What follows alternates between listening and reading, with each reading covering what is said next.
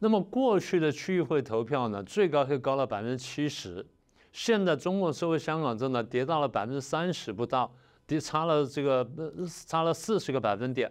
那我们要问的问题是，为什么中共收回香港之后，这个这个参与率或者投票率会大幅下跌？那么也就是从中共角度来看，不爱国的港人变了这么多。我们正更准确诠释就是，不是不爱国，是不爱中共的港人有这么多。不爱中共的港人，高达七成以上，高达七成以上，高达七成以上，严重的。而这些被鼓吹出来投票的，很多应该是新移民，或者说是亲亲共的这港人。那比方说，这比例真的是非常悬殊。